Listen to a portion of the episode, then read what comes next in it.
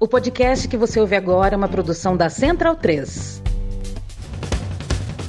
Começa agora pela Central 3, o programa para quem sabe que o futebol é muito, muito mais do que apenas um jogo. Está no ar o podcast da Trivela.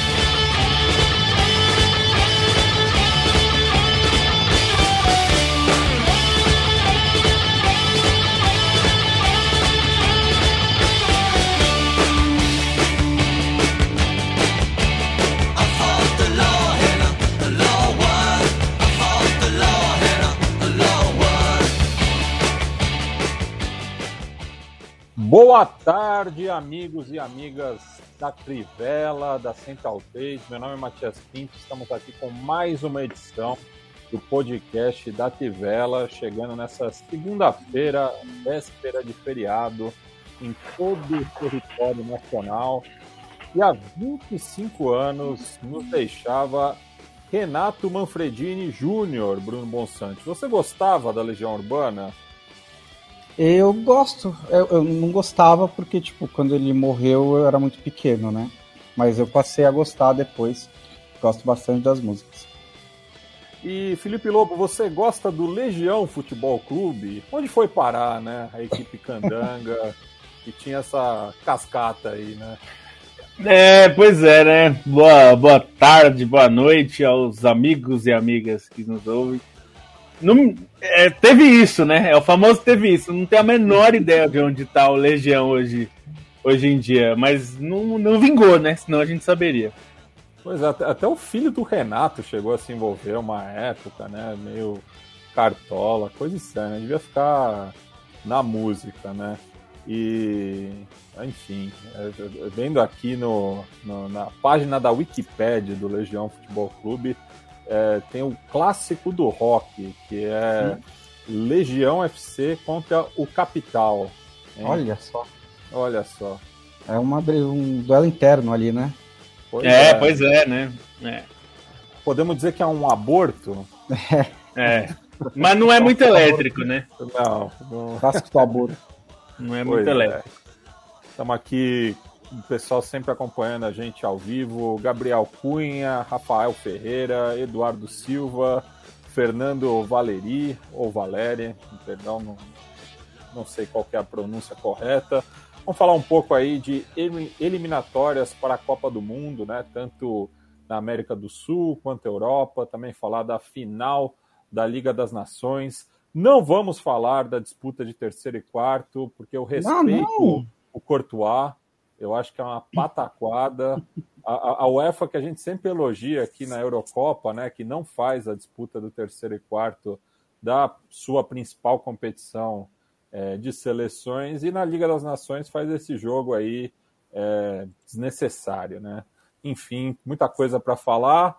É, e vamos começar é, em ordem cronológica, né? Falar aí da final da Liga das Nações. A França venceu de virada a Espanha e agora tem todos os canecos possíveis, né, Bruno Bonsante? Em todas as categorias do masculino. É verdade. Pois ganhou tudo na base, tudo na Europa, Mundial, Copa das Confederações, enfim. A França aí, é, que não sei, né? Pensar qual que é a dimensão desse título, já que tem uma conquista de Copa do Mundo tão recente, né? Qual que é o, é. o peso que se dá, né? A dimensão do título, eu acho que ela, o quanto vai, a Liga das Nações vai ser importante para a história das seleções é algo que ainda vai ser construído, né? Se é só a segunda edição da competição. Até quando o jogo acabou, comecei a prestar atenção nos jogadores da França para ver como eles iam reagir. É, o Benzema estava muito feliz, ele não tinha sido campeão pela França. O, é, o Griezmann estava muito feliz, ele passou por momentos meio difíceis recentemente. Os outros estavam mais ou menos felizes. É, acho que é uma questão muito ali pontual. Para Portugal, por exemplo, foi muito significativo, porque é uma seleção com poucos títulos, embora tivesse acabado de ser campeão europeu. Eu acho que esse título, é, esse Final Four principalmente, né, a semifinal e a final representou, foi para a França uma resposta depois da atuação da campanha muito fraca na Euro 2020, vindo do título mundial, né? A seleção é eliminada pela Suíça nos pênaltis e é muito criticada. O Deschamps chega a ser contestado. O, a Federação Francesa tem que vir a público garantir que ele fica até a Copa do Mundo do Catar.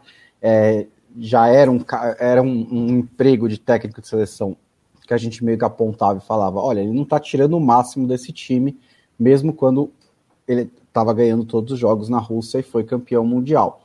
Então aquele resultado foi bem pesado. Acho que a França deu uma resposta apresentando ainda os mesmos defeitos né, e as mesmas qualidades. Ainda é um time que é, precisou, dentro dos próprios jogos, né, contra a Bélgica e contra a Espanha, teve oscilações, teve momentos de apatia, que não parecia tão interessado assim no jogo, com momentos brilhantes, porque tem jogadores espetaculares. É, acho que foi uma afirmação importante para o Benzema também, que está voltando para esse time, foi reconvocado para a Euro, é, até fez gols importantes na Euro, mas dessa vez fez o gol do empate, né, com uma qualidade impressionante, o chute colocado. É... E para a Espanha, eu acho que é a confirmação da ascensão da, da Espanha, né, que já tinha dado esses sinais na Euro, foi uma seleção que fez uma boa Euro, deu trabalho para a Itália, até jogou melhor do que a Itália, é, também foi, foi eliminada só nos pênaltis, e nessa Euro voltou a jogar melhor que a Itália, ganhou da Itália, e deu um trabalhão para a França. Uma Espanha muito fiel ao seu sistema de jogo, à posse de bola, ao controle, e que apresenta, apresentou novidades, meio que forçado, porque o, o Luiz Henrique tinha muitos desfalques, mas deu oportunidade para o Gavi, que foi titular nos dois jogos, colocou o Yeremi Pino nos dois jogos. Eu achei muito interessante a maneira como o Oyarzabal surgiu como um candidato a protagonista desse time da Espanha, né, principalmente do meio campo para frente, que é onde acho que a, a, a, Espanha mais sente falta de lideranças da, da, da, geração dourada anterior, que conquistou os títulos. Esse ainda, ainda é um time em transição, mas é, acho que esses últimos dois torneios foram um, um progresso nessa transição da Espanha. É, a Espanha chega na, chegará provavelmente na Copa do Mundo como uma das for dos fortes times do futebol europeu. É, em que posição vai estar ali na lista de favoritos é outra questão, mas acho que ela chega com, passando mais confiança do que em muito tempo. Provavelmente passando mais confiança desde a Euro de 2012, né? Porque mesmo na Copa de 2014 já tinha problemas, 2016 problemas, 18 problemas. Sempre há é, é, uma, uma esses últimos 10 anos aí houve muitas contestações em relação à Espanha, mas acho que ela chega passando confiança de que pode fazer uma boa campanha no Catar. E Lobo, foi também um torneio de confirmação para o Theo Hernandes, né? Que até aí jogando esse Final Four é, no Giuseppe Meazza, né? Onde está acostumado a atuar pelo Milan, mas é um nome é, diferente, né? Em relação a 2018. É, e, na verdade o Theo Hernandes era um nome estranho de não ser convocado, né? Considerando é, o que ele faz pelo Milan já há muito tempo, né? É, Theo Hernandes é um lateral é, bem que a gente está bem acostumado a ver no Brasil, né? É um lateral ofensivamente brilhante e, e que, é, por não ser um defensor nato, digamos, é, muitas vezes ele foi deixado de lado, mas assim, é, rapidamente ele mostrou, né? Assim que passou a ser convocado, rapidamente ele mostrou o valor. E é curioso porque é, ele é irmão do Lucas Hernandes, né? É, quer dizer, os dois jogam na mesma posição, são canhotos, com a diferença que o Theo é bastante ofensivo, né? É um lateral muito ofensivo e o, e o Lucas Hernandes é um zagueiro adaptado à lateral esquerda, né? Ele sempre foi um zagueiro na, na sua. Foi mais zagueiro do que lateral na sua base. É, foi muito usado pelo Simeone, né? é, no momento que ele surgiu e rapidamente se transferiu para o Bayern, onde ele é mais lateral, mas ele joga como zagueiro também, é, até porque no Bayern ainda tem o Alfonso Davis, que, que era um meia e virou lateral no Bayern. Então, mas é curioso, né? Porque não é tão comum a gente ter irmãos jogando ao mesmo tempo na seleção, como acontece na Bélgica também com os dois Hazard. Mas o Theo Hernandes. E geralmente, é... e na, geralmente nascem com o pé invertido, né? Porque a chance de você é. ter dois recessivos na família, né? É, é pois é. Porque dois destros, como é, o, é. o, os dois Hazard, né? O, é. o, o Eden É, os dois são o, destros. Os Neville, e... os Neville, cada um jogava os... de um lado. Mas os dois eram destros, né? É, o, o Rafael Neville, e o Fábio. O, Rafael e o Fábio. É, boa pergunta. Eu acho que os dois são destros também. Eu acho que ele... os dois são destros. Mas, mas um jogava na lateral esquerda. esquerda. É. é. Mas os o dois pior, geralmente são destros. Vai para a esquerda, né?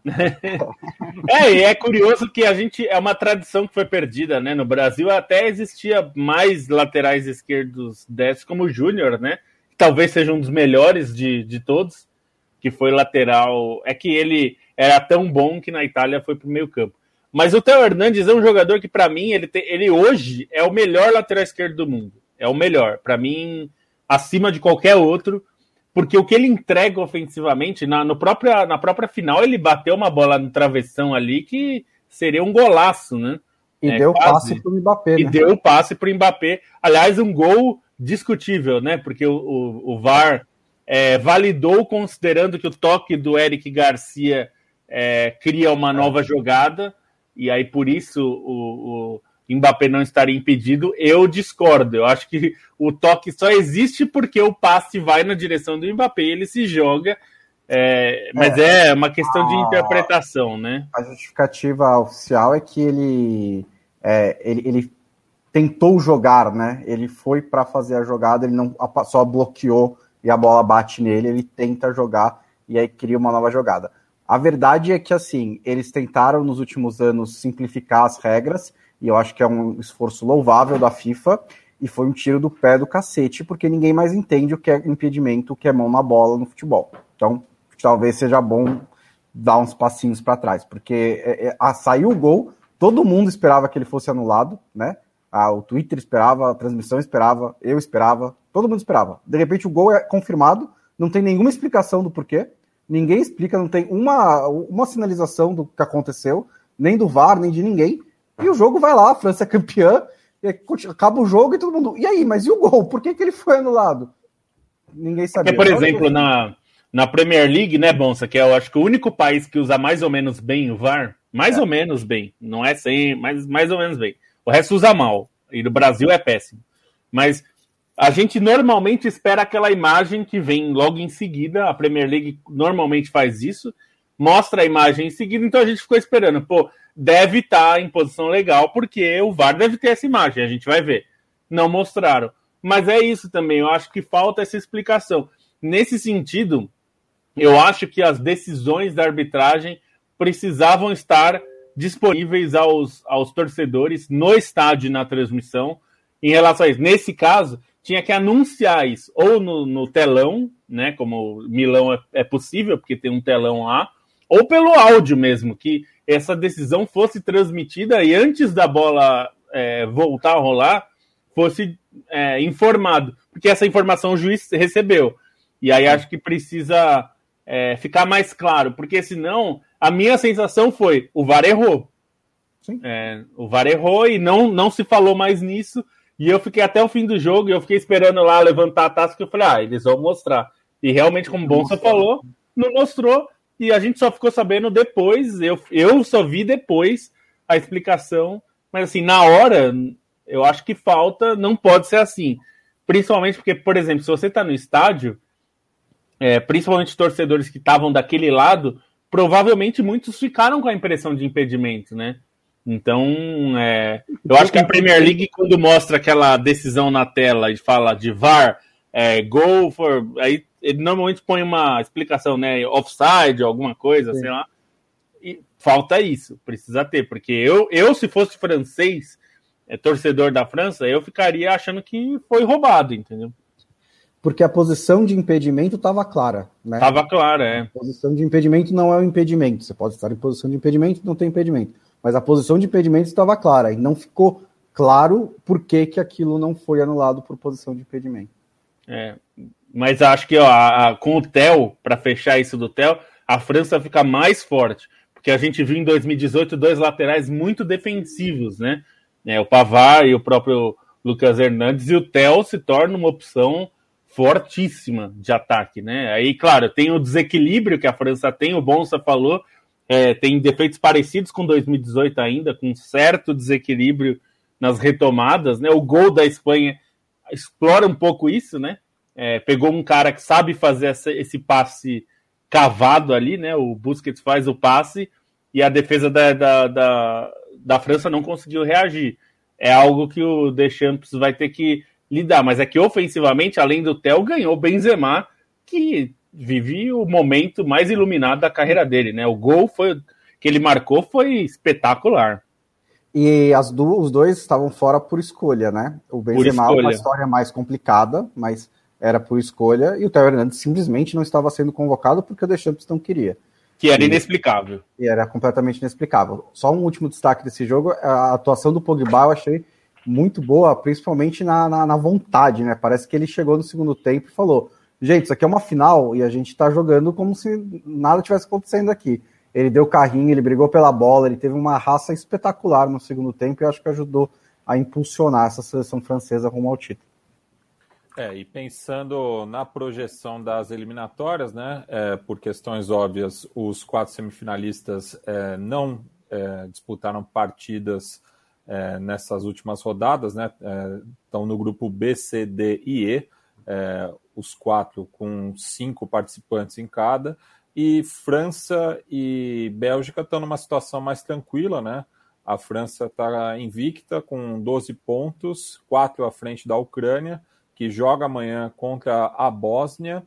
É, e depois, nas próximas duas rodadas, a, a Ucrânia joga, só joga novamente contra a Bósnia, só que daí de visitante, enquanto que a França recebe o Cazaquistão e visita a Finlândia. Né? Então, é, só se acontecer uma tragédia, eu acho que a França perde a vaga direta para o Mundial a ser disputado no Catar, enquanto que a Bélgica é, tem cinco pontos de frente em relação à República Tcheca e uma partida a menos, né? E, Poderia ter se classificado hoje se Gales não tivesse derrotado a Estônia. Estônia. Isso, é, a Estônia, e...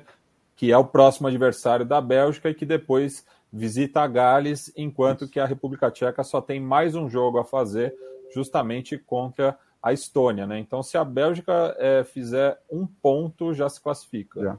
É e o que é curioso nesse grupo é. é. que Gales e República Tcheca já estão garantidos na repescagem. É, agora, principalmente, né, a Estônia não pode matematicamente alcançá-los é, por causa da Liga das Nações. Os dois são líderes de grupos da Liga, da Liga das Nações, as seleções que estão à frente deles, né, da primeira divisão e já vão provavelmente garantir a vaga por meio do, da, das eliminatórias. E aí as duas devem se classificar para a Eurocopa, para a repescagem, uma por meio das eliminatórias, uma por meio da Liga das Nações. A diferença é só questão de sorteio. Mas existe uma chance né, minúscula deles passarem a Bélgica também. Então o Gales jogou para ganhar. Mas no, no fundo mesmo esse grupo está mais ou menos decidido. É, e já a Itália está numa situação um pouco mais delicada, né? é, tem o mesmo número de pontos perdidos em relação à Suíça, que enfrenta amanhã a Lituânia de visitante, e daí na próxima data FIFA, é, em novembro, é, a Itália recebe a Suíça, depois visita a Irlanda do Norte, enquanto que os suíços recebem a Bulgária. Né? Então, quem é, perder menos pontos aí nessas três próximas rodadas é, se garante no Mundial de forma direta. Enquanto é, a Itália a Espanha... eu acho que tem ah, um risco, viu? A Itália eu acho que tem um risco, porque é, a Suíça é um né, adversária direta, pode complicar. E a Irlanda do Norte, assim, é um time, não é o melhor time do universo, mas quando se fecha, se fecha e consegue arrancar o empate ali se as coisas não, não, não, não encaixarem direito para a Itália. Então, é, tem um risco da Itália ter que jogar a repescagem e aí, né, ressuscitar os fantasmas os fantasmas, do passado, né? é. famosos fantasmas do passado. É, é um boa, risco a mesmo. Boa a boa notícia é que a, a Suécia é, tem chances de deixar a, a Espanha é, de fora da classificação direta, né? Porque ela tem. Essa é a boa é, notícia. É a boa notícia. Até a Itália talvez não, não enfrente a Suécia na. na, na Mas na pode. Pode ser o Itália e Espanha valendo vaga na Copa, já pensou? Pois é. Inclusive, a Suécia, antes de perder para a Grécia, ela estava com a classificação na mão. Ela podia até perder o segundo confronto direto para a Espanha, que ela ficaria em primeiro se ganhasse todos os outros jogos. Agora ela ainda está em primeiro por pontos perdidos, né? Porque ela tem um jogo a menos do que a Espanha. Mas ela não pode perder o confronto direto, o segundo confronto direto contra a Espanha. Precisaria pelo menos empatar, mas a situação da Espanha não é muito boa também, não. E, e esse, Espanha, esse Espanha e Suécia vai ser o último jogo, que deixa tudo é. mais interessante. Dia 14 de novembro, é Espanha é. e Suécia.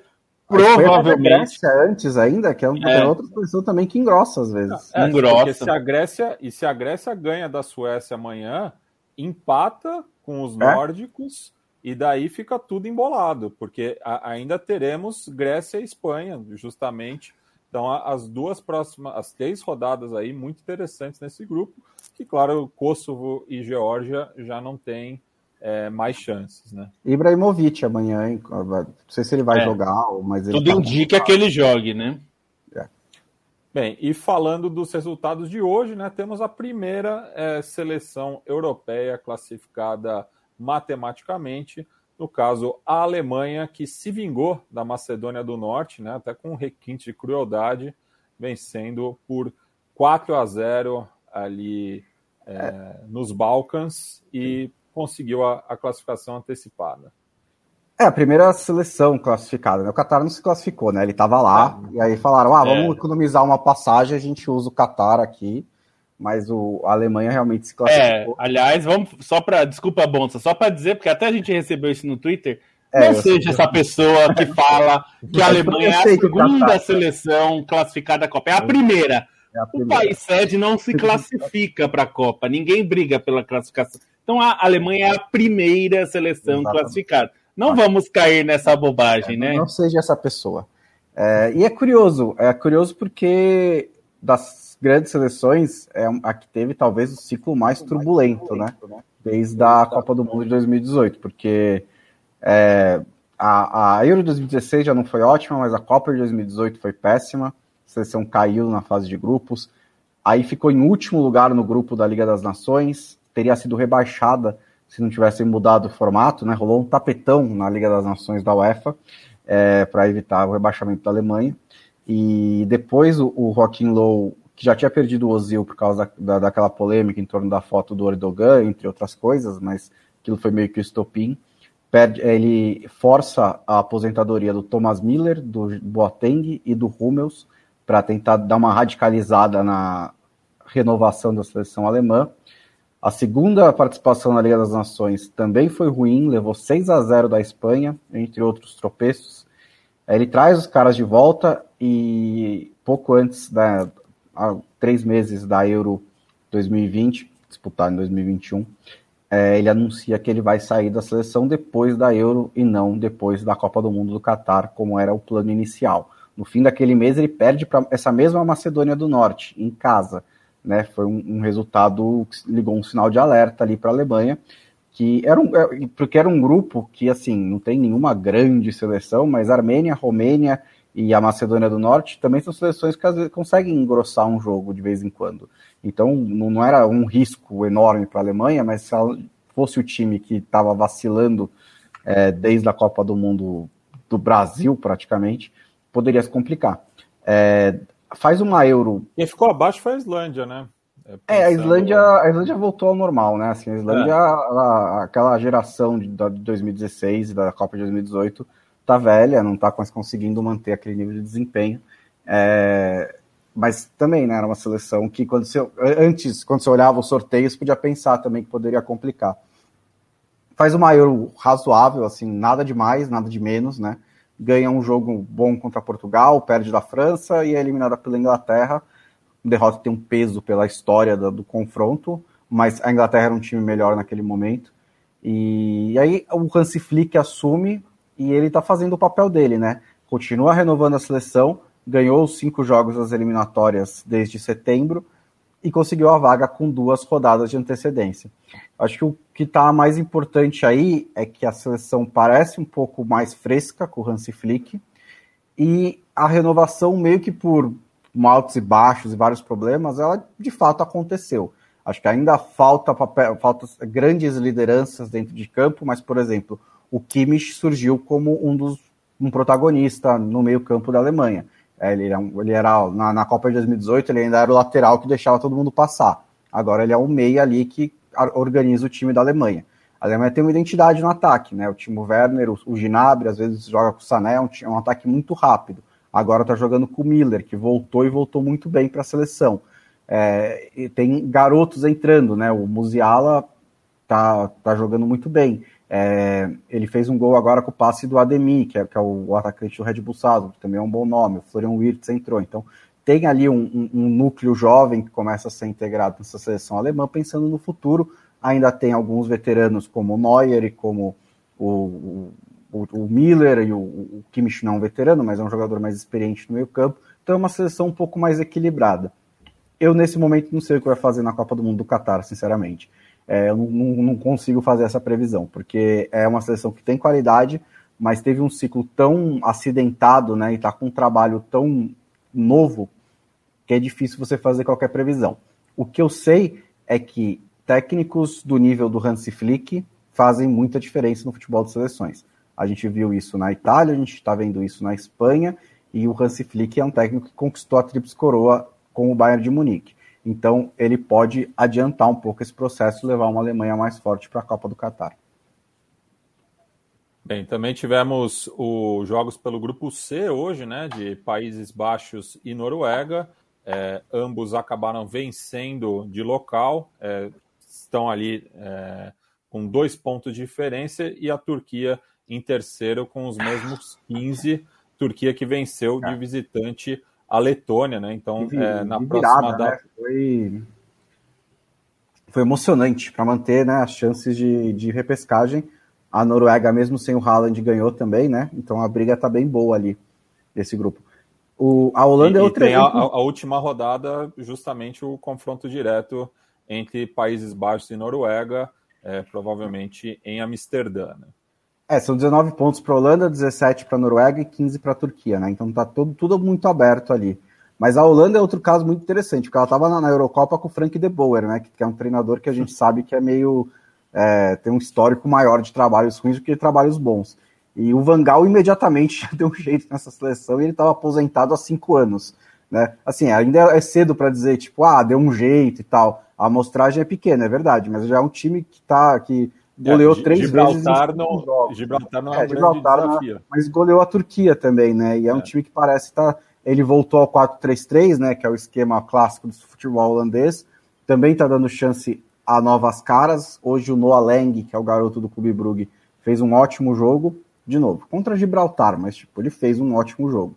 Mas assim, a seleção não, não quer dizer que agora é uma candidata ao título, mas passando do De Boer para o Vangal, já foi, já, já parece uma mudança muito grande. É, e, e, assim como a Itália não, não classificou para o último Mundial, então também tem essa pendência, né? Não, e lembrar que a, a Turquia é, também trocou de técnico, né? É, a, a mudança porque a Euro foi muito, muito ruim. E agora é um alemão que comanda, né? É o técnico Stefan Kunz, que era treinador da seleção sub-21 da, da Alemanha e recentemente até foi campeão europeu de sub-21, então é ele um treinador. Algum, ele trouxe algum teuto turco junto? Olha, precisaria ver, não sei. Eu acho que não, não sei se deu tempo de fazer isso. É, pelo que eu tô vendo aqui da convocação, não tem nenhum jogador da, da que joga na Alemanha no momento, nessa convocação atual.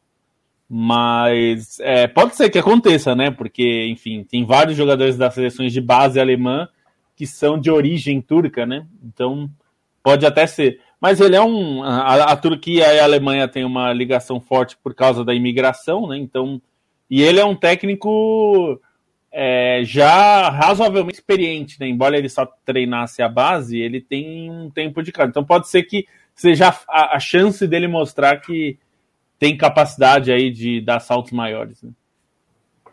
Isso. E pensando no, nos jogos de amanhã, né, podemos ter a classificação antecipada da Inglaterra, desde que ela vença a Hungria e a Albânia não vença a Polônia. É uma combinação é, factível até, mas a Albânia joga em casa. E na próxima rodada, daí tem um confronto direto na Inglaterra, é, também com os ingleses podendo garantir a classificação antecipada, né? É, já no grupo de Portugal, o grupo A, É, temos jogos amanhã também. Portugal recebe Luxemburgo, enquanto que a líder Sérvia recebe o Azerbaijão. É, a Sérvia tem um jogo a mais e um ponto de diferença em relação aos portugueses e se enfrentam também na última rodada no dia 14 de novembro. Né? Então, uh, os dois aí disputando a classificação direta e a repescagem, né? já que uh, nem Luxemburgo, nem Irlanda, nem Azerbaijão têm mais chances de classificação. É, bem, podemos passar para as eliminatórias sul-americanas, senhores. Mais algum destaque aqui na Europa? Acho que não, vamos lá.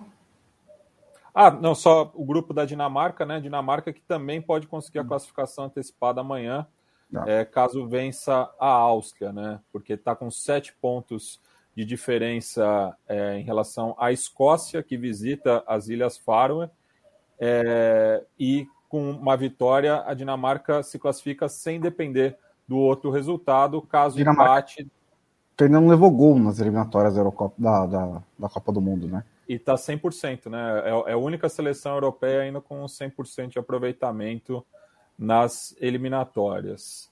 É, e o Brasil, é, o Brasil poderia ter os mesmos 100%, mas empatou ontem com a Colômbia. A gente já vai falar sobre isso, mas antes aqui um giro é, nos comentários é, do pessoal que está participando conosco aqui ao vivo. A Beatriz Sinelli Larran é, mandou um boa noite, craques, e mandou um grande beijo para o Gabriel Cunha, Felipe Portes, sempre presente, boa noite, diplomatas. O Matheus Santos também diz que faz tempo que não acompanha nada da Trivela ao vivo, mas sempre escuta todos os podcasts. O Alex Gomes pergunta se a Liga das Nações vai substituir a Eurocopa. Não, não, é a, a, intenção. Não, não vai. São duas coisas distintas, né? A, a, a UEFA está querendo otimizar as datas FIFA, né, criando mais competição, mais lastro né, para suas seleções. Rodrigo Vasconcelos manda boa noite aqui também. Leonardo Emanuel manda boa noite, diz que vai ouvir depois, mas deixou o like. Sempre importante aí, né, para o pessoal é, deixar o like no YouTube, né, para que o canal siga crescendo. O Felipe Almeida perguntou aqui da história do Ben Breton, né, da seleção chilena. É, enfim, é, isso está ficando bastante comum na, na, na, nas seleções latino-americanas, né? De buscar aí é, filhos de, de, imigrantes, né? Que possam atuar nas suas seleções. O caso chileno já não é uma novidade, né? Mas o rapaz não sabe nem falar espanhol direito. Imagina ainda ter que entender os chilenos, né? Enfim, Canta o hino? Acho que não, deve balbuciar e ele, palavras. Ele abandonou, né? Na, no, na outra data FIFA, ele abandonou a concentração, porque se ele joga as eliminatórias, ele fica é, preso, entre aspas, a uma seleção. Né? É. Inelegível por outra seleção. É, e acho que ele vai acabar optando pelos Estados Unidos, que é o que faz mais sentido, né? Como você falou, ele, embora tenha ascendência chilena, ele não teve contato com o Chile, é, acaba que a, a, cultura dele é de americano mesmo. Mas ele jogou Isso. a Copa América, né? Não vale? É, eu acho que já. Acho que no caso dele já, já era, né? Ah, é verdade. O, Ben. Ele foi na seleção, né? É. é. É, eu é tô. Acho que eu tô confundindo. Teve um outro chileno já que teve. Não, esse... ele, ele, na verdade, ele não é americano, ele é inglês. É verdade, eu tô confundindo. É. Tem um americano que deixou de. Ah, de, de atuar na, na, É verdade, ele é, ele é inglês. Teve, já, é que já teve um sueco também, né? O Mico Albornoz também já. É, já eu tô confundindo. Inclusive o, o Ben Brereton é de Stoke. Nasceu em Stoke. É verdade. Que ele frio, pode hein? falar que é. ele conseguiria jogar numa noite fria em Stoke, porque ele nasceu lá, né? Afinal de contas. É, e, e, daí é, pode jogar numa, numa noite fria também em Puerto Montt. é o Robin Robinson o, é. o outro. É o Robbie Robinson Lobo. Ah, tá vendo? É isso. É ele, ele abandonou a concentração, eu tava confundindo. Com... Jogador do Inter Miami. Esse daí, meu. Lobo. É, então vamos para as eliminatórias sul-americanas, né? Nessa rodada tripla aí, né? Estamos aí no meio. É, o Brasil que vinha já de um jogo ruim contra a Venezuela, conseguiu a vitória de virada em Caracas agagora foi para Barranquilha e fez um jogo abaixo das expectativas, mas segue líder, é, não tem a classificação ameaçada, enfim, o que dá para é, tirar de lição aí desses pontos perdidos no Caribe colombiano. É, pois é, muito calor, né, no, no, em Barranquilha, mas eu achei que a seleção teve algumas coisas que acho que são lições para o Tite. É, primeiro, para comentar que o Neymar no começo começou bem o jogo, mas ele claramente está abaixo é, fisicamente do que é do que ele se acostumou a ser. Faltou, faltou potência ao Neymar. Então ele até conseguiu no começo do jogo ir bem. Ele criou algumas das melhores chances do Brasil.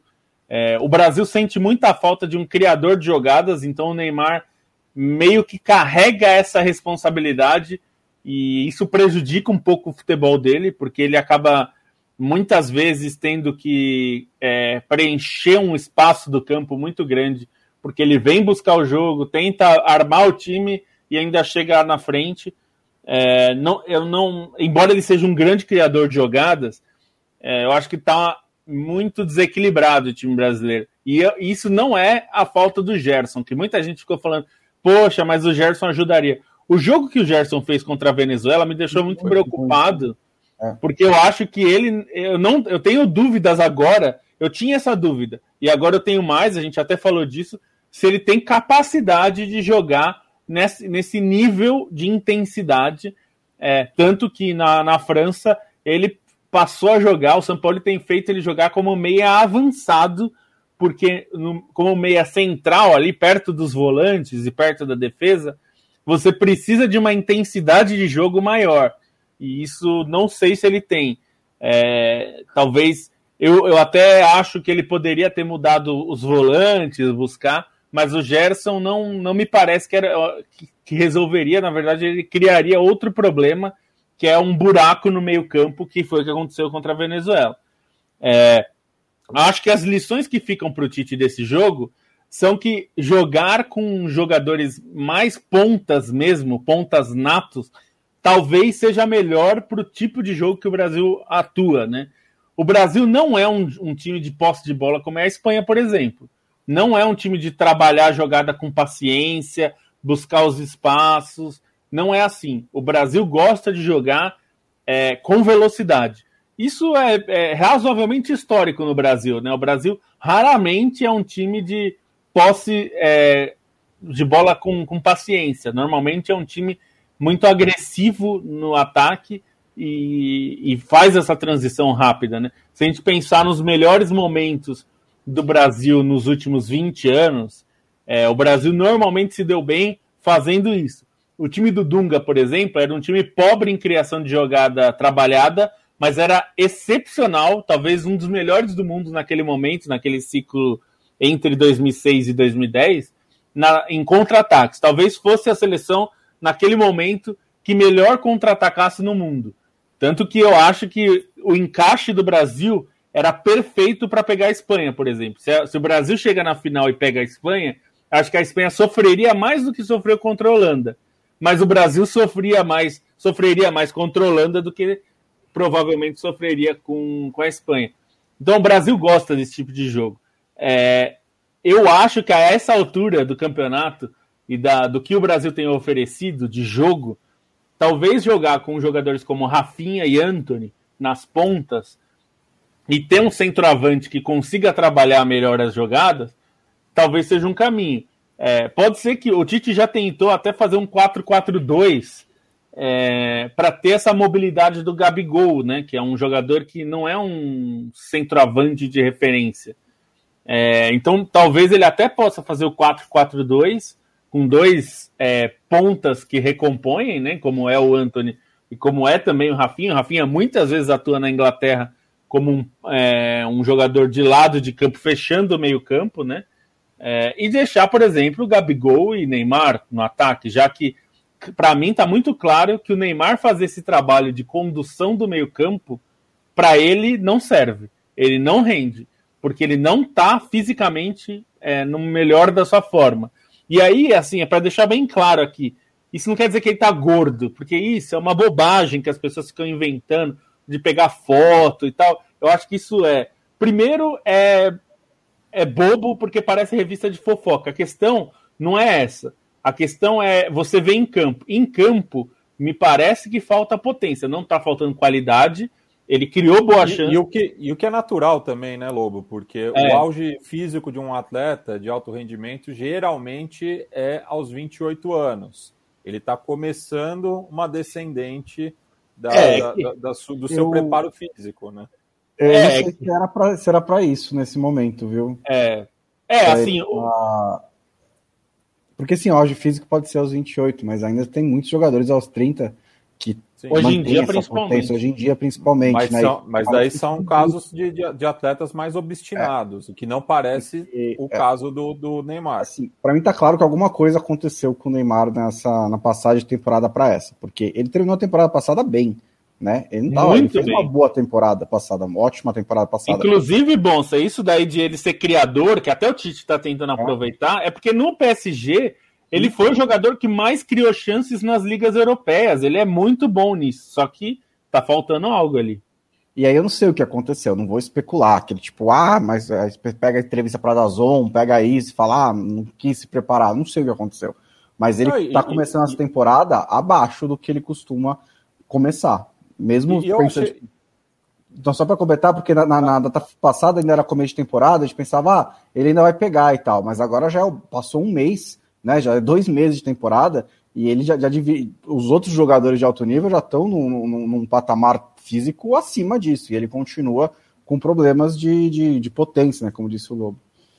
E, é. eu, eu, eu, achei a entrevista até bastante honesta, assim. É... Eu achei uma das coisas mais maduras que ele já falou em, Sim, sei lá, é. sempre. É. é, só para. Eu, eu, eu, não entendi o barulho todo que, que, que fizeram, porque ah. justamente ele, ele tem noção da, da é. limitação dele. Sabe, assim, é, ele, para ele, a entrevista em que ele falou que a Copa do Catar talvez seja a última dele, né? Inclusive, ele não falou que ele vai se aposentar logo depois da Copa do Catar, né? Ele só não. falou que talvez seja a última dele, porque até 2026 muita coisa acontece. Segundo, já houve isso na história das, do mundo várias vezes, né? O Messi não ia voltar para a seleção, voltou em um mês. O Pelé não ia jogar 70, jogou 70. Teve vários exemplos disso, o cara às vezes joga, às vezes não joga. Mas eu acho que é, ele reconhecer isso é uma maturidade muito grande, em contraste com o que a gente viu na Copa de 2018, por exemplo, que parecia que o Neymar estava sendo obrigado a jogar bola. E ele estava. É muito difícil ser Neymar, teve toda essa história ali, as críticas porque ele estava rolando tudo mais. Então, é, eu acho que ele reconhecer que ele pode simplesmente se afastar do futebol se estiver muito difícil é um, é um sinal de maturidade. Ele não precisa mais jogar futebol. Né? Ele já fez a fortuna dele, ele já fez a fama dele, ele já entrou na história como um dos grandes jogadores da história. Ele, infelizmente, nunca pareceu ter a ambição e a obstinação, como você disse, de somar números maravilhosos, de conquistar vários e vários títulos, de tudo isso. Ele sempre pareceu um cara mais relaxado, que eu acho que é uma escolha também que, que, que, ele pode fazer, de fazer, ó, vou jogar, vou. Não, não é que ele faz corpo mole, nada disso, mas ele nunca apareceu aquela obstinação extra, né? Aquela obstinação é, especial. O, o, além. É, o além. É. Ele quer ser é. campeão, ele quer ganhar os jogos, mas ele também, se ele terminar a, a carreira com três Champions League, não quatro, tipo, foda-se.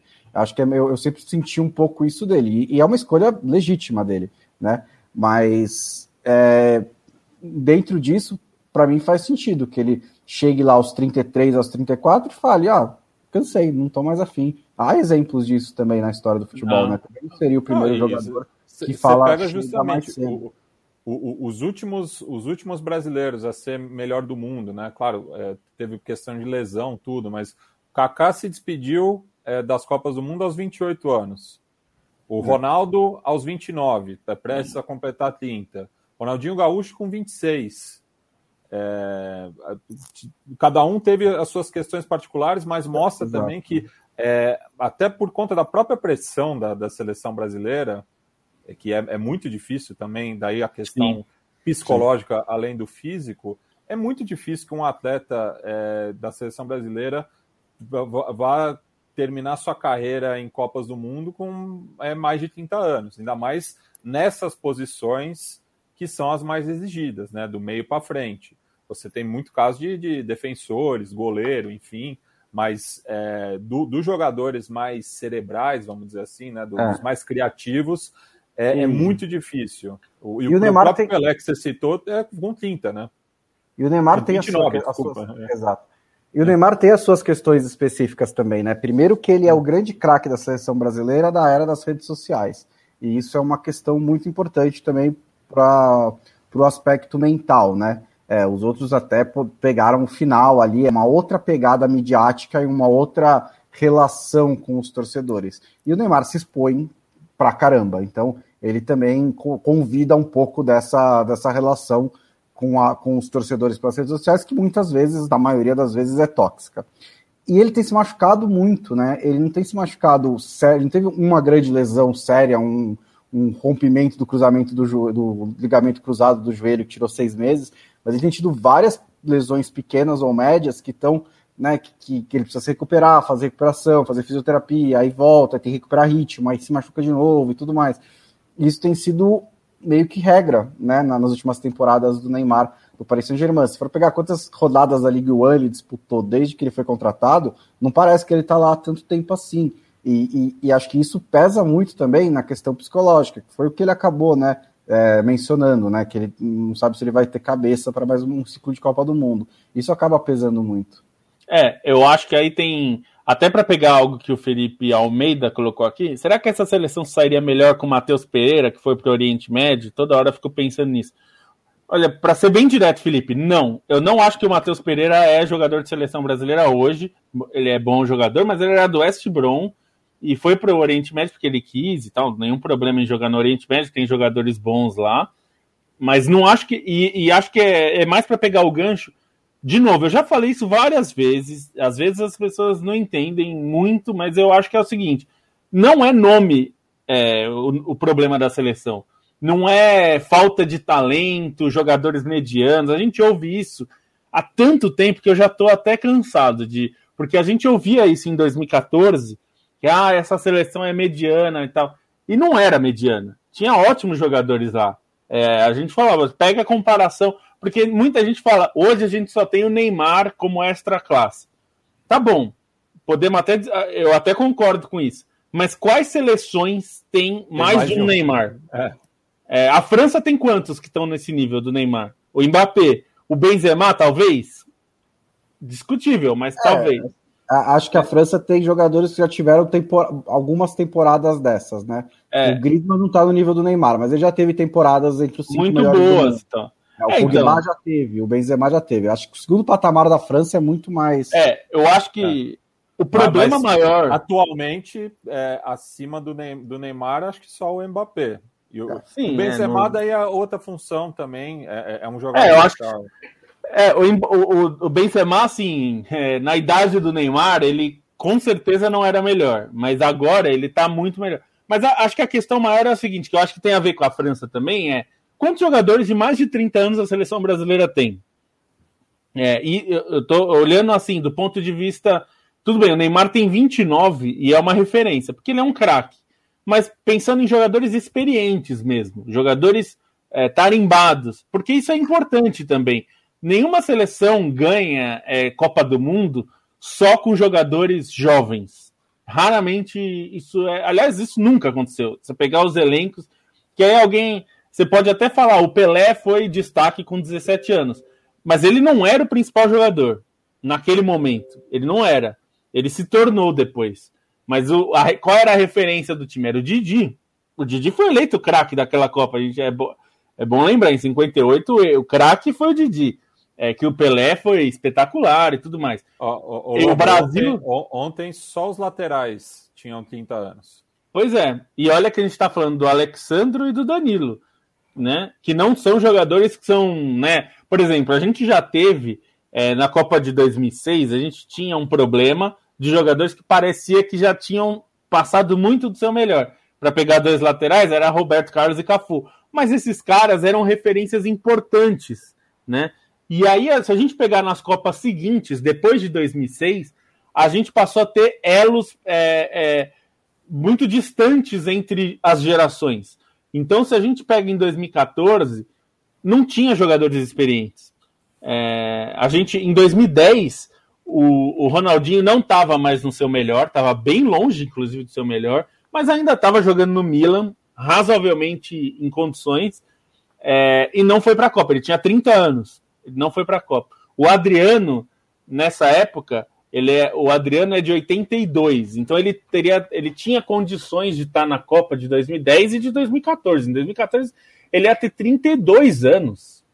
Era muito. Então, acho que a gente, como você falou, Matias, esses jogadores de meio para frente, é, e, eles não estão chegando na seleção mais nessa idade, depois de 28, 29 e 30. E eu não estou nem falando do craque, tá? Tô falando de um jogador ah. bom, bom, que compõe. A... Porque, por exemplo, hoje quem é o coadjuvante do Neymar? É o Gabigol, é o Lucas Paquetá, é o Gabriel Jesus, todos jogadores da mesma idade que ele ou mais novos. Né? É, ninguém passou o bastão para ele, né? Ninguém passou, é né? Ele assumiu ele como craque aos 20 anos. 14, ele teve que ser o craque. Não teve ninguém. Ele, foi é, ele, um, ele era o principal jogador do time aos 21 anos. Na é, Copa. Exatamente. Na Copa em casa na Copa em casa, que é uma pressão. Assim, isso não é para passar pano pro Neymar antes que as pessoas. Não é isso. É que a questão é assim: é muito difícil ser o único jogador experiente, porque assim, ele é da idade do mais ou menos próxima de desses caras, do é, o Gabigol é mais novo, mas é, tem alguns jogadores ali mais ou menos da mesma posição e da mesma faixa de idade, mas ele é muito mais experiente que esses caras, porque como ele é muito acima da média, ele tá jogando no profissional desde 16, 17 anos. Ele entrou no primeiro jogo no Santos aos 17 anos. Então, assim, é, o, esses caras acima da média, né? Eles chegam é, aos 29 com muito mais experiência. O Coutinho, por exemplo, que é da idade dele, poderia ser um cara de dividir responsabilidade, ele já ficou no caminho. Ele, hoje a gente não vê o Coutinho na Copa, porque o Coutinho não joga. Você não tem um jogador de 31, 32 anos, um, um bom atacante que possa ali ser uma referência para o Neymar, ou um meia experiente que possa jogar. A gente não tem. O ponto fora da tem. curva é o Everton Ribeiro, mas que não é titular. Pois né? é, que não é titular, talvez. E isso até é uma questão para o Tite pensar, porque o Everton Ribeiro ajudou a equilibrar o time. E é que ele não é um craque badalado, é, mas eu acho que esse é um ponto que a gente tem que pensar, porque o Neymar não é o primeiro a sofrer com isso. É, e esse, esse, é um problema que a gente tem vivido constantemente. Os, o, o Dunga, inclusive, preferiu levar uma seleção mais operária em 2010 porque tinha esses jogadores mais experientes. O Luiz Fabiano, na época, estava longe, a gente falava isso na época, né? É, falta, ele não era o Ronaldo, ele não era o Adriano, ele não tinha o nível desses caras. Mas ele era um jogador experiente, tarimbado e, e foi muito bem, né? No ciclo que ele foi titular, ele foi muito bem. É, o Fred, por exemplo, em 2014, que era para ser essa referência, se perdeu também no ciclo, não só por culpa dele, é bom dizer, eu acho que o time era muito mal armado, mas assim, esses caras ficaram pelo caminho. E hoje, se a gente pensar quais jogadores dessa faixa, entre 30 e 34 anos, de ataque, meias, meias e atacantes, que a gente tem em nível de seleção brasileira. Difícil pensar, muito difícil. Alguns desses caras voltam para o Brasil antes e, e, e, ficam jogando. Então, por exemplo, eu não, e eu não estou defendendo a convocação, tá? É só para fazer um exemplo. Às vezes falta caras, não só como Everton Ribeiro, mas talvez se o Dudu tivesse sido melhor utilizado ao longo dos, dos últimos técnicos, não só o Tite, né? Mas o Tite principalmente, talvez esse cara fosse mais importante agora, porque ele é um cara mais experiente, mais rodado. Com, e, e assim, você vai falar, eu até concordo, se alguém me falar, mas o Paquetá é melhor do que ele, sei lá, ou, ou enfim, qualquer um desses jogadores mais. Eu, eu, até posso concordar, mas não é só isso que faz o time, né? Eu acho que falta ao Brasil, há muito tempo, pensar nisso. Pensar em jogadores que façam a transição. A gente não tem e não vai ter de novo para 2026. É, é isso que eu ia dizer, assim, se o Neymar não for para 2026, aí eu me preocupo, porque eu não vejo o Brasil, eu não vejo o próximo extra classe claramente. É, em 2010 era claro que seria o Neymar, era claro que, por exemplo, poderia ser o Ganso também, mas é. acabou ficando no meio do. O Pato, né? Todo, a é, gente Pato, achava que o Pato poderia é. assumir esse posto. Dessa vez eu não sei. O Vinícius Júnior acho que é o mais promissor para isso, mas eu, eu, não, eu, eu, eu acho que o teto dele é um pouco abaixo do Neymar, é, e, eu, e eu não sei se tem outro. E assim, isso às vezes acontece. Talvez, dependendo É. dessa. Não, mas são todos jovens, né? É, É, e assim, são todos jovens. vezes- e às vezes, e com jovens, assim, às vezes você não vê mesmo e o cara explode, né? O cara ganha, sei lá, ganha físico, do nada vira um jogador de outro nível, explode do nada. Isso acontece também, pode ser que o Brasil chegue em 2026 e tenha um dos melhores craques do mundo. Pode ser. É que eu acho que é- era, era clara que a seleção dos anos 2010 seria liderada pelo Neymar, e depois o Neymar eu não sei, não tá claro para mim quem que vai ser o líder técnico dessa seleção. E essa é uma seleção que se acostumou a girar em torno do Neymar. Então, imagino que vai ser um período de transição é, bem turbulento se o Neymar realmente sair da seleção antes da Copa de 2026. É, a gente fala muito em protagonistas, né? É- é uma discussão que eu me irrito bastante, porque as pessoas adoram falar, não tem brasileiro protagonista. É, eu acho isso complicado, porque é, protagonista, se a gente considerar protagonista o Neymar como protagonista, aí realmente é o que a gente falou, quantos Neymares tem nas seleções de outros lugares. Eu acho que falta a gente pensar como time e construir esse time. Porque a gente pensa, e, e essa- tem uma outra coisa que é muito repetida, que é uma bobagem, que é seleção é momento. Como se a seleção fosse o melhores da semana, o time, time da semana do FIFA 22. Não é, assim que funciona a seleção. Seleção, por isso que eu falei, eu, eu citei o Everton Ribeiro e o Dudu, porque são jogadores que têm experiência e poderiam ter tido mais minutos ao longo do. E não só eles, tá? Por exemplo, eu vou, eu vou dar um outro exemplo que é, era, é muito, foi muito criticado desde que esteve na seleção e hoje não está mais, que é o William. O William, ex-Chelsea, Arsenal e agora voltou ao Corinthians, foi um jogador, ele ajudava, ele não era, um, ele não era brilhante, ele não era o grande craque do time, ele nunca foi na seleção isso, mas ele tinha seus momentos. Aí você pode até considerar, ah, mas ele não estava não, não muito bem. Em 2018 ele foi importante em vários momentos. Ele começou mal a Copa, mas contra o México ele vai muito bem. E aí, enfim, a gente vai perdendo, porque aí o Douglas Costa, que é um jogador que foi muito bem em 2018, se perdeu nesse ciclo. Não foi bem. E aí a gente perdeu. Então, o Brasil não forma, não consegue manter jogadores desse nível no ataque. E isso é uma coisa que a gente tem que pensar, porque tem a questão psicológica. A gente está vendo o, o, o Neymar disse que talvez não tenha cabeça para jogar outra Copa, e como você falou, a pressão na seleção é, é uma coisa muito grande e muito desgastante, mas a gente está vendo o Messi com 34 anos, que viveu o inferno de ser cobrado é, desde criança, quase, né? Quando ele surgiu na seleção E tá até pra agora, quinta Copa. e vai para a Copa é, como capitão E- igual- aos 34. Pode igualar, pode igualar Antônio Carvajal, Lothar Matthaus e é, Gianluigi Buffon. É, eu não comparo, por exemplo, com o Cristiano Ronaldo, porque eu acho que a pressão na seleção é, portuguesa é muito diferente de Brasil e Argentina. Brasil e Argentina, a chapa tá quente desde o primeiro jogo. Na- em Portugal, é- ela, ela, quando o Cristiano Ronaldo surge, ela não era uma seleção de topo. Hoje, Ah, a, a ser. expectativa é muito menor. É, muito menor. Na Argentina, Portugal, e- ainda mais na primeira Copa do Mundo do Cristiano Ronaldo, ele já igualou a melhor participação portuguesa. Pois é. mundiais, né? É, não dá para. Acho que é mais comparável a situação do Messi com o, o com o do Neymar, que eu acho que são dois jogadores que tiveram que carregar suas seleções é, durante muitos durante períodos longos, né? É que eles tiveram que ser o nome e a, e a Argentina tem um problema parecido até com o Brasil, porque pode pe- pensa aí nos jogadores mais ou menos dessa categoria de 30 e poucos no ataque. Eles têm jogadores experientes, mas do meio para trás.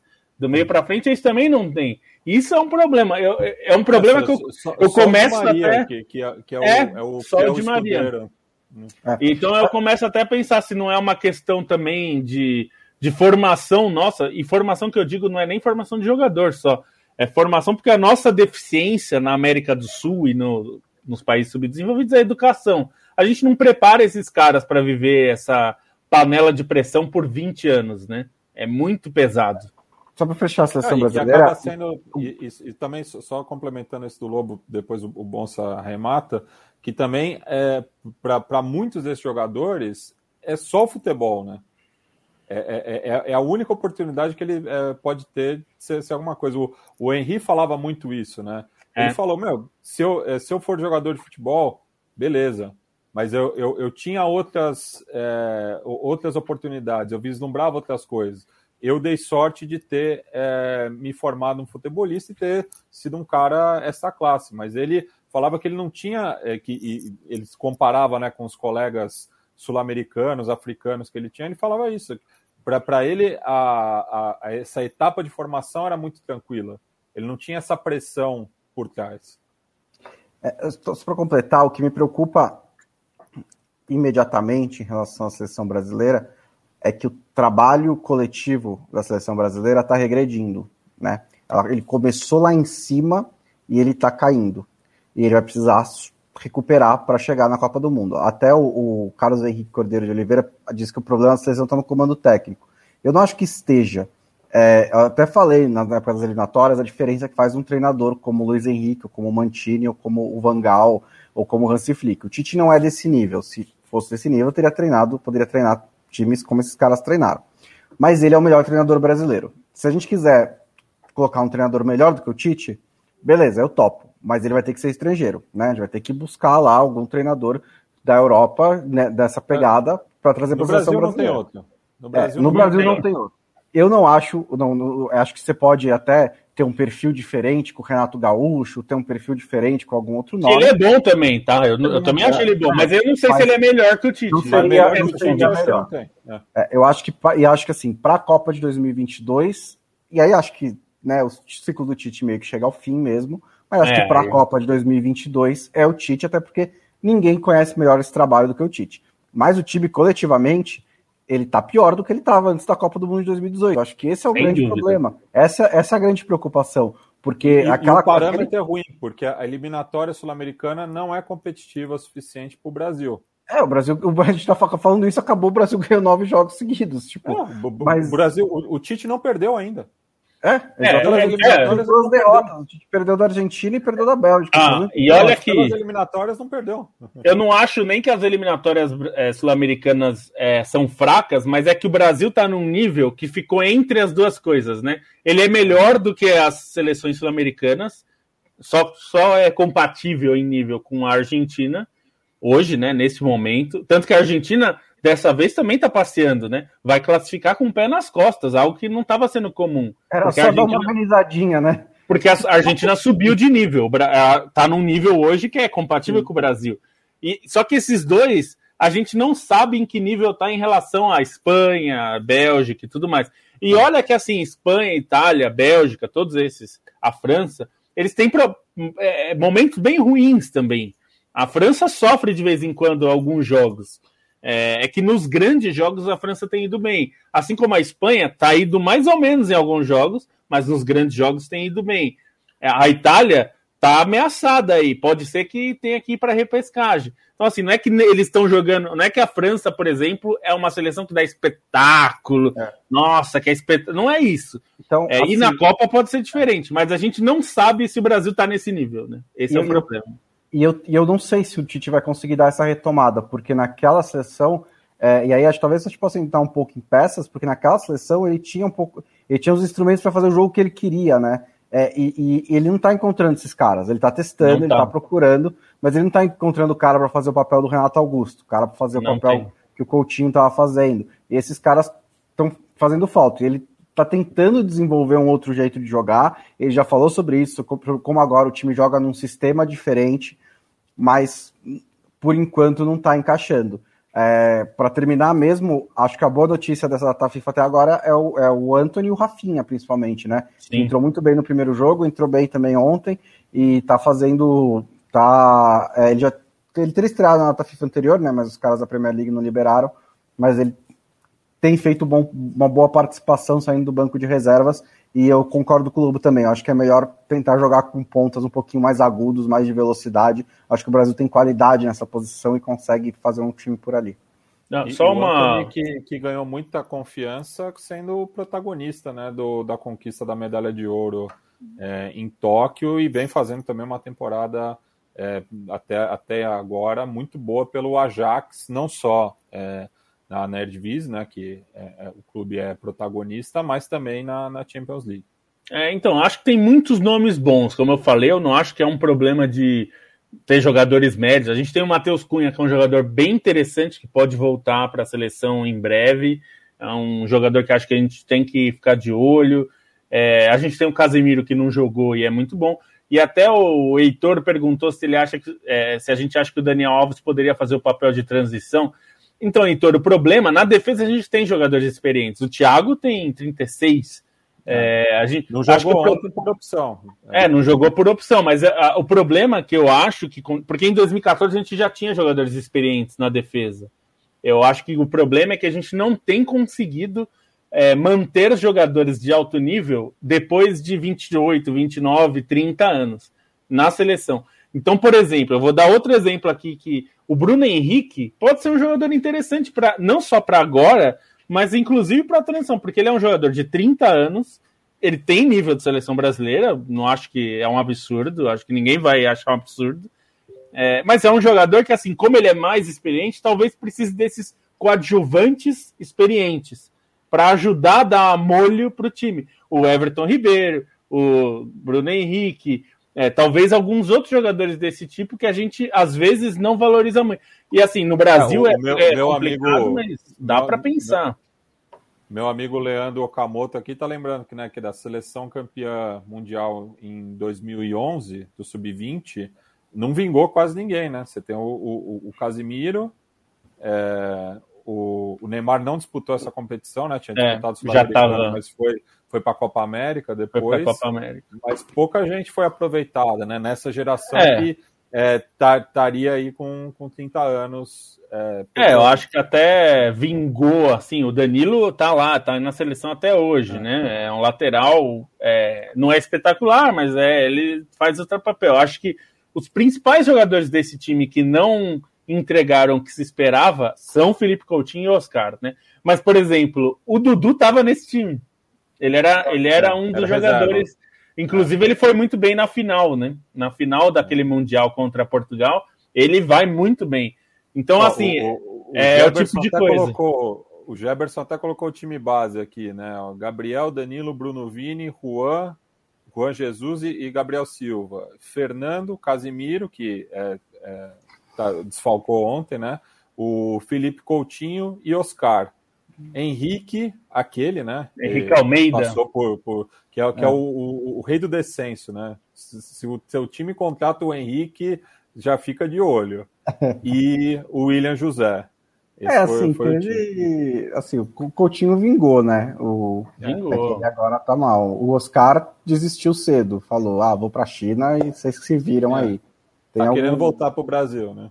É, agora é melhor, é né? Já que é pra jogar, né? É o momento. É. O Rancho Jesus teve uma boa carreira também, mas nunca foi nada demais, né? Mas jogou, jogou no, na Inter, jogou na Roma e tal. É, é pra, acho que o que. Acho que mostra um pouco isso mesmo, né? O, o, o Alan tava na reserva, tá hoje joga lá no Everton, um bom jogador também. Acho que dá para dizer que vingou, o cara joga na Premier League, né? Assim, eu acho que se pensar para a seleção brasileira, de fato, Não, esses jogadores. Seleção no caso. É, é de fato, esses jogadores. Eu acho que o Alan. É que, é que, é que a posição do Alan é, tem muita gente parecida, né? É. Mas acho que ele poderia ser mais usado também. Acho que ele é poderia. bom. Ele, ele é, poderia. é. Ele é uma tentativa interessante também para dar um Inclusive para o lugar do Fred, por exemplo, porque ele também é um jogador forte, mas ele tem muita é. chegada na área, né? Na última temporada dele ele se machucou bastante, mas ele poderia. É, se machucou bastante. Então, mas é isso, falta, falta esse tipo de, de jogador, né? É, tanto que a gente pensar quem são os melhores centroavantes do Brasil. Tira o Gabigol, que a gente já tá na seleção. Quem são os outros? Que time tem centroavante realmente? O, o Atlético Mineiro, que é o melhor time do Campeonato Brasileiro, tem o Hulk, veterano, e o Diego Costa. Que tá mais recuado, né? Não, não tá jogando é, tão centralizado. se a gente pensar nos times, o, o Palmeiras tem o Luiz é. Adriano, que já foi seleção brasileira, mas não vive grande fase. E não foi é vacilo, super veterano. E, e nunca foi se firmou também, né? E foi vacilo deixar o Diego Costa escapar, viu? É, é isso foi mesmo. Ele foi, poderia foi ser útil para o Brasil. É, várias Copas, inclusive, né? Várias Porque em 2014 e, e acabou, um... infelizmente, para ele, né? Acabou também não sendo tão útil para a Espanha, assim. Né? É, o, o Bonsa, já... o Bonsa estava no estádio na, na, em 2014. Ele era um corpo estranho na Espanha, né, ele Bonsa? Era um corpo estranho, é. Porque ele, ele é cara de contra-ataque, né? Ele, ele é cara de explosão e a Espanha joga precisa de jogador que de atacante que trabalha o jogo, né? Então ele Ele, ele, ele ficava muito ali na linha de impedimento, esperando o passe em profundidade, mas o passe em profundidade não sai na Espanha. A Espanha avança em bloco, né? Esse passe não sai para. Então, ele tá. Foi um encaixe ruim, acabou sendo ruim para ele também, para a Espanha. Ele teve muito poucas chances. Você, você às vezes nem lembra que ele é, era jogador da seleção espanhola, né? E ele estava em 18, mas também não conseguiu brilhar, né? É. Bem, senhores, a gente tinha falado em off, né, que seria um programa mais curto, mas estamos aqui já há quase uma hora e dez. E só para arrematar, né, falar rapidamente sobre o clássico Rio Platense ontem, né? E assim, eu acompanho já Argentina e Uruguai há mais de 20 anos. Eu nunca vi uma um atropelo como o de ontem, assim. A, a Argentina jogou muito fácil, até o, a estratégia do, do Oscar Tabares era se segurar, né? Até porque o Uruguai não vence a Argentina no Monumental de Nunes desde 1987, né? A semifinal da Copa América daquele ano, com o gol do Alçamendi. E estava especulando é, o empate, até por uma questão pragmática na, na tabela, enfim, a Colômbia tinha empatado, o Equador estava perdendo, não, tava, não, não, não, ia ter grandes mudanças, mas é, falhou muito né, na, na, na transição. O Uruguai é, tem muita dificuldade né, de sair construindo é, desde atrás, é, com, com, três zagueiros que não tem tanta essa característica né, de, de sair jogando. É, e a Argentina foi engolindo. O Uruguai até teve duas grandes chances, né? Daí é, mérito para o Emiliano Martinez, fez duas boas intervenções. Mas o Messi, enfim, é, até sem querer acaba saindo o gol, né? De Tivela é, uma jogada estranha ali que o Muslera falhou novamente, né? E a gente até tá, tá num grupo que o pessoal discute, mas não tem nenhum goleiro, né? É, menos pior que o Muslera, pior que não tem. O, o, Uruguai faz tempo que não, não revela ninguém e ele acaba ficando, enfim. É, e, bem, aí abriu a porteira, a Argentina fez o 3 a 0 até de forma é, bastante é, facilitada e conquistou uma grande vitória aí que é, coloca ela numa posição é, privilegiada nessas eliminatórias, né? Fica a sete pontos da Colômbia, né? Que é o primeiro da, da é, é, é a seleção que está na repescagem no momento, com um jogo a menos, né? Lembrando do, da partida adiada lá na Arena Corinthians.